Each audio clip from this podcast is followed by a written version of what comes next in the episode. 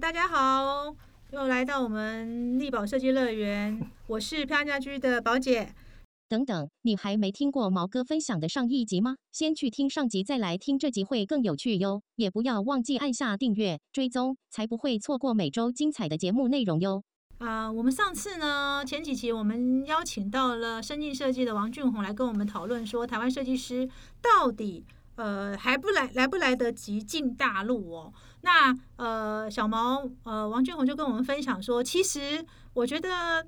呃，他一他是觉得说，应该也不能说来不及了哈，应该是说你随时想进都还是有机会，只是第一个图一定要先学会画好，因为显然台湾设计师有很好的师傅，所以呢 图都可以不用画精准，但到大陆就是另外一回事了哈。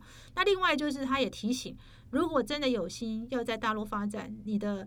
人要到，你的钱要到，还有你的心要到，哈，落地看起来是必要的，哈。那呃，既然有机会的话，其实我们这一期啊，因为我们前面很多设计师还是很想说，那如果我真的也做好准备，我去大陆，到底我要做什么样的准备？大陆市场在做设计的时候，跟台湾到底有什么不同呢？王俊宏到底有什么不同呢？要怎么准备呢？呃。我我觉得还是一个项目内容的不一样。比如说我们在台湾做做这个，我觉得台湾的业主比较多是在呃思想的部分，就是私私密的事，然后享受享，他他会比较重视个人的隐私，然后也注重细节，所以造就我们设计师在细节上的能够有对对有有对家居贡献很大，有有细腻的手法这样子。对这个这个当然是老姐功劳很大，然后。第二个是这个，在中国大陆做，其实它很多是是呃是一个共享。那所谓共享，说它可能在以住宅为例的话，它可能它很多共享的状况是说，它可能需要有家宴。家宴对家宴，然后宴宴会的，它其实它的社交不再局限于这个呃外面的餐厅啊哪里，可能家里因为是一个很好的一个社交场合，嗯，那可能在这个部分，它就会是更。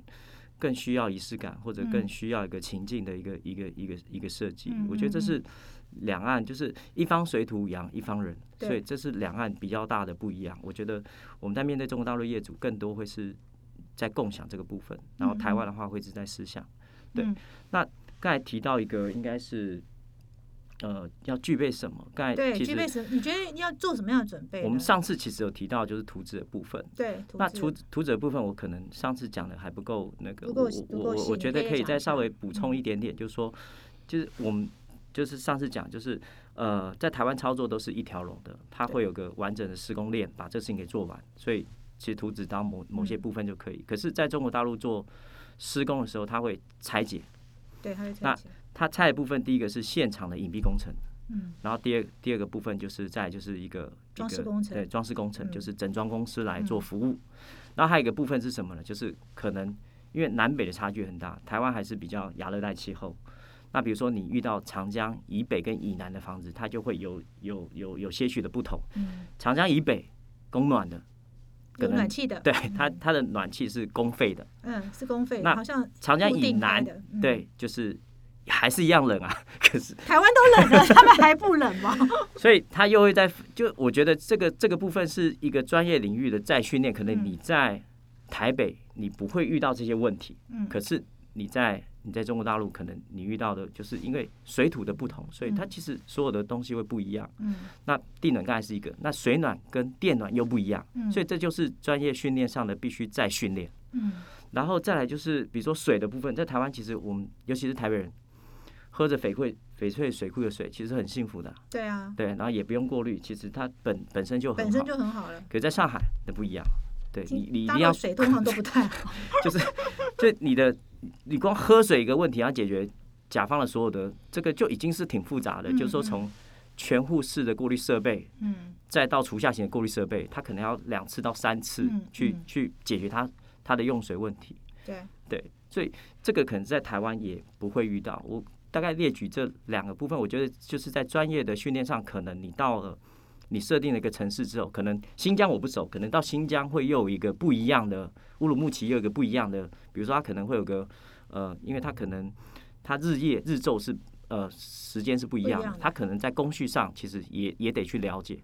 对，可是刚刚小毛，其实我要讲一下，很多他可能呃，大家可能不太整装公司，整装公司你要不要再讲一下？其实整装公司就是现在大陆所谓的全市定制，也就是我们所谓的，它也不是预铸工法，它应该算是工厂定制的概念，对，是工厂定制。你要不要讲一下这一块呢？到底这一块跟台湾有什么不同呢？呃，这个是我觉得它它是一个呃中国大陆的。这个装修的发展史哦，嗯，那早期它其实我我刚进去，呃，就是跟呃马先进去的时候，那时候的装修市场其实是呃做住宅设计的话，其实那个施工单位是住在里面的，他的吃喝拉撒都在这个工地里。对我听说可以住一年。那后面就后面就就衍生出了，就是这这几年就没有这个状况了，尤其是一线城市。那我估计可能三线城市还是这个状况，那但是一线城市已经不存在这个状况了。就是说，呃，它很多是它进的进入到就是二点零，就是工厂化这个这个时代。嗯。那工厂化就是刚才讲的，就是这个整装公司。嗯。那这整装公司要负责什么？就隐蔽的话很简单，我们的天地天地墙的隐蔽工程、水电、天花板这些还是。跟泥做的部分还是现场的施工单位会做完。嗯嗯。那整装公司做什么？整装公司就做我们看到所有的装饰面。柜体。对柜柜体，那它会包括其实可能在台湾的逻辑底下，它是系统柜公司，其实不是，它是会就是你要你要如果要做一个复合材料，比如说我我的呃木作柜体上面要有铁件，嗯，要有皮革，嗯。然后我还要再进行喷漆，它不再拆包，它就是一个公司把这个事情全部做完，再到现场去组装。对，那我们这几年操作下来，就是跟了很多的这个整装公司都有配合过，有大型也有小型，那也有包括台湾的呃台湾的人去开的工厂，我都我都配合，都都都都配合过。那其中比较好的就是还能在上海的这个。呃，市郊能活，因为上海现在环保其实很重视，所以它能够在市郊，你你开车大概就四十五分钟，它能够就市中心开到那边四十五分钟，它能够工厂立在那里，表示它的环保就是非常好的。嗯嗯。而且它的厂可能周边的工厂都得去照它的一个环保标准去走。它是它是意大利人在上海开的工厂，所以它的这个。它的这个环保等级就很很好，所以我呃小毛的意思是说，可能在大陆其实你们第一个在施工土施工的概念就要先先有一些不同了。哦隐蔽工程就所谓的基础工程还是在现场施做，可是就是那些柜体还有甚至立面的装饰材都已经不是在现场做了。对，你想的一个方式基本上就是比如说像拆过来要有拆解的概念，你可能现场打了一个我们叫木基底，就是比如说呃我们打了一个。呃，几分夹板在墙壁上，以后未来装饰面还在上面再再做固定，那可能你的图基本上就是拆解的。那你要想装饰面移出去了，对，你还得思考这个，比如说你是大平，你如果是高层，不是别墅，你还得思考这个能不能进来。嗯，对对，你全变全部变成是一个组件式的一个一个一个装装修，不是在现场做了，所以很多东西一定要能够被拆解，然后现场再组合。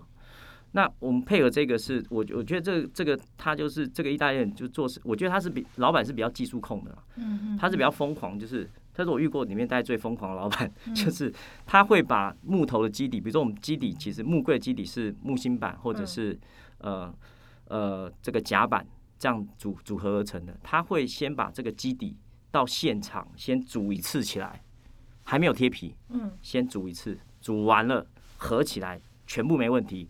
再拆下来，回工厂再贴皮。天哪！所以他基本上他就是来回两次，然后他要确保他不会，因为我遇到了很多整装公司，就是每次到现场永远就是有落差，美哈，就是那个少一片那个，所以他们就我遇到现在目前这一组我觉得挺 OK 的，就是他他就是会是来回，但成本也很高，就是他先进场一次拆出来，再开始做细的部分喷漆，做好了再进去再做一次。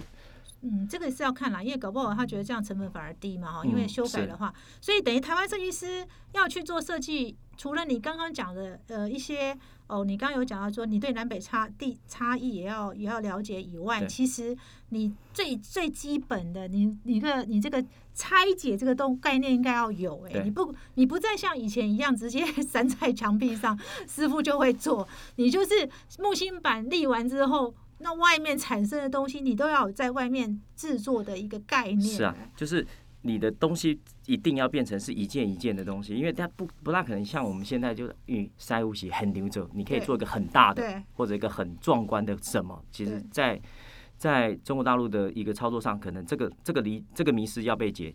要要被解除，对，要被解除。哎，可是当初刚刚其实小毛除了讲到说，呃，就是有关于就是一方水土，就是有关于天气啊，还有水质造成。其实我记得您上您以前也跟我分享过，说其实大陆的那个业主对于品牌的理解度也是很高的哦。你在这一块你有什么要分享的呢？其实品牌，呃，我觉得呃，应该是说。品牌这一块，我自己接触到都是我们自己在把品牌的规格制定下来。其实品牌的制定有一个好处，是在我们操作底下，是说，呃，比如说我在我现在在做海南岛了，甚甚至我在做香港的，嗯，我只要把品牌定好之后，这个品质是我自己觉得，哎，我操作过这个东西不大会有品质上的问题，所以我会借由这个品牌去控制这个施工上的一个落地的水准。嗯，不要让它有太糟糕的质变。那如果客户他想要换的时候，嗯，可能就我就会建议他，就是哎，我觉得是不是相同等级，或者是大概是相同。所以其实，因为我刚刚为什么问到品牌的问题，是因为台湾的品牌其实没那么多，到大陆的时候品牌是非常多，国际性品牌非常是。所以看起来，台湾如果设计师要过去，对品牌的理解也要重新整理了。呃。应该是说刚才讲的，就是武器变多了。对，那我我就这就回到我刚才讲，就是他的再训练。嗯。然后你可能要认识的意大利品牌可能变多了。嗯。然后你要遇到的这个木地板品牌也变多了，也变多了，油品牌也变多了。那你可能涉猎的，哎，它可以做到什么？抗地暖。嗯。能不能抗地暖？嗯。那能不能怎么样？我我觉得他可能就开始就会有条件上的一个分类，然后就是在学习了。我觉得。所以看起来，其实台湾设计师如果真的准备有要想要去大陆的话，其实你包含在你在设计图面上就要有拆解的概念，是，然后要了解当地的气候，然后对于品牌，因为虽然是武器是变多，但对于每一个品牌特性的掌握度也要很高才行，你才有办法。而且我记得你那时候有跟我提到说，其实现在有一些豪宅的业主，就是那些。呃，因为豪宅业主蛮多海归，他们对品牌的理解度有时候还高于你们，对不对？是我我觉得有时候比我们高的业主，我们反正是一种学习，其实是学习。然后，比如跟他们学喝茶，我我我本来我我在台北的时候，我就觉得，哎，我大概喝茶种，我大概我觉得我周边的朋友，我不敢讲这，我大概是还领先蛮多。就我去去跟这些呃福建的老板，我又发现我我大概我懂得太少了，就他们对于茶这件事情，然后到。到您刚才讲的品牌也是这样，它它它其实在国外可能就是这样的生活，这样的等级。嗯，比如说呃，比如说铝窗这件事情，在德国它可能就是双色，嗯，然后落易玻璃双层玻璃，嗯，因为它要阻隔温度，也不会玻璃上有一些对对，那所以它会形成双色，因为外面可能要跟古堡的颜色是一样，里面要符合我们的。那这个在台湾这个产品就基本上很少。应该是没有。呃，有人进，但是没人卖。没人卖，没人买。对，就 我们没有古堡。他他有进一窗，他说 啊，我在德国，但是我不，就是他他没有打算要做这个生意，就是还是回到这个。我觉得这个这个事情就是就是我会从大陆业主的身上去学到这些这些，因为他们可能在欧洲生活过了。对。然后这样的品质的窗，跟他外外推内倒，那这这都是在台湾的建筑类型上比较少碰到，比如说老虎窗啊这些窗。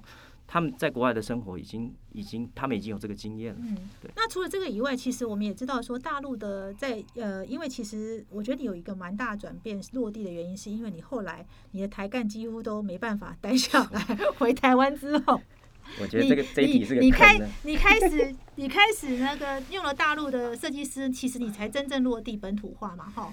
那个时候是这样。那我想要问一题是说，像你在大大陆员工，我相信很多台湾设计师一开始去大陆的时候都很担心，因为大家过去的印象是，哇，大陆人狼性很强，我们都是小绵羊，我怎么怎么好好用呢？大陆员工好用吗？我要怎么用？你你在这一题上，我我觉得这个是蛮蛮务实的问题，我很想听听你的想法。说大陆设计师，大陆的大陆设计师真的这么难用吗？人这么难用吗？因为我看台湾的老板。可能对用人都还比较恐惧一点，你自己是怎么看法呢？哦，这一题，这一题太难了吗？我我可以回家做点功课再来。一定要今天回吗？没关系，可以聊嘛，我们就聊。好，行行，我我我我试图拆解一下 这个这个问题。呃，我我觉得刚好我带领的台湾的团队在在这个世代上，刚好我觉得他们刚好都适婚年纪。嗯，在在那个阶段，在那个阶段刚好试婚了。那他好不容易熬了这几年，有个好的对象，你你总是不能破坏人家幸福吧？对对对，只好让他回去。那这个随着工作，大概就会有断，就是会有个断层产生。那工作没有办法接续，那取而代之一定是大陆啊大陆的同事。那大陆同事刚好，我我觉得我运气也挺不错。你其实也看过我们几个，对我看过几个几个同事，小孩都都其实很很很棒。我我我觉得就是他们，我觉得从各方面就是对家里面也挺孝顺的。嗯嗯。然后就他有颗心是孝顺的心，是让我觉得很感动的。那比如说。大部分都是都是这样子的一个一个背景，嗯，那来就是呃，就是有强烈的学习欲望，学习欲望很强。那我不知道大陆有个词，我不知道你们听过，嗯，但这个在台北讲，我不知道行不行，就是叫九九六，你有听过吗？九九六，有听过的，你看他们都点头。来来来，就是朝九晚九。一周上班六天，叫九九六，就是每天违反劳基法的意思。这个在台北讲有点不大好，但是但是大陆确实是如此。呃，我我觉得可能会更，就在我的团队里面可能会更更十时期吗？就 我我自己觉得可能在呃，第一个就是他们有的是从乡村出来的，嗯，然后刚毕了业，有的是在学校我们就找到这个人，然后他又毕业后就再来，这样类似这样，但他们就是。很多是乡村小孩，反正我们我们公司好像很少有都市小孩，对，就是乡村小孩。来的时候就是他会觉得他可以透过努力去自我实现，嗯，这事情很重要。嗯，那在台北这一块，其实会我会发现，就是我刚才讲，我面试这么多人，我会觉得这样的，因为我们的我我的对对，因为因为我的上一代其实很简单，我的上一代是一个。物资很缺乏的年代，我我看了我的母亲是物资缺乏的，然后我看了我的下一代，我的下一代他的物资是一个泛滥的，他就是上一代因为缺乏他没有选择，下一代因为泛滥他也不懂得选择，就很尴尬。对，那他们刚好，我觉得我们这些小孩刚好在，我觉得他有点像是。我的父母亲的那一代，因为他们大陆城市级别毕竟太大了，有些城市其实还是很，所以比较比较相对。我运气很好，但但也也比较可惜，就是说也也都去做老板。哦，他们的 我我想离离开创业这件事情好像是免不了的。是，但是你觉得你在带大陆员工，你觉得最重要的关键是什么？是很真诚吗？一样很真诚的愿意教他们，还是？还是说，哎呦，都防着他们呢？我我觉得这件事情就是，我我们也认识这么久了，我我自己觉得，我还是就是回到你刚刚刚我们讲，就是上一段上一次我们讲那个定位那个问题。其实我我后来这段时间的隔离，呃，不是隔离，就是就是基本上我们就没有在可以频繁的出差了，我就比较长时间待在中国大陆或者长时间待在台北。对，我就在想我自己这个事情，我觉得我我纵观了一下我自己的这个整个设计生涯，我觉得就是。诚实两个字吧，嗯嗯，就就诚实二字。我觉得诚实的面对我的甲方、我的同事，然后我的厂商，同时也诚实的面对自己。我觉得诚实挺重要的。那我对他们，我也是这样。所以包括他们现在，其实我们那个应该来投奖那个张威吧，他又结婚了，他那天又发我叫赶快去发红包给他。就我们还是。即便去那个，他已经去创业，我们还是一个维持一个很好的关系。对，嗯因为我觉得其实你说，呃，离开原来公司去创业，这个不是只有大陆才会，台湾更严重吧？台湾也是做个一两年、两三年，想出去的多的是哦。是，我觉得很难是说，哦，谁比较有狼性，谁比较那个，可能已经也不适用这样来论断。但是不可否认，你在用人上，在用他们人上，其实有什么要提醒的吗？第一个不要用一起城市的人，我刚刚得到启示，我们尽量用一个。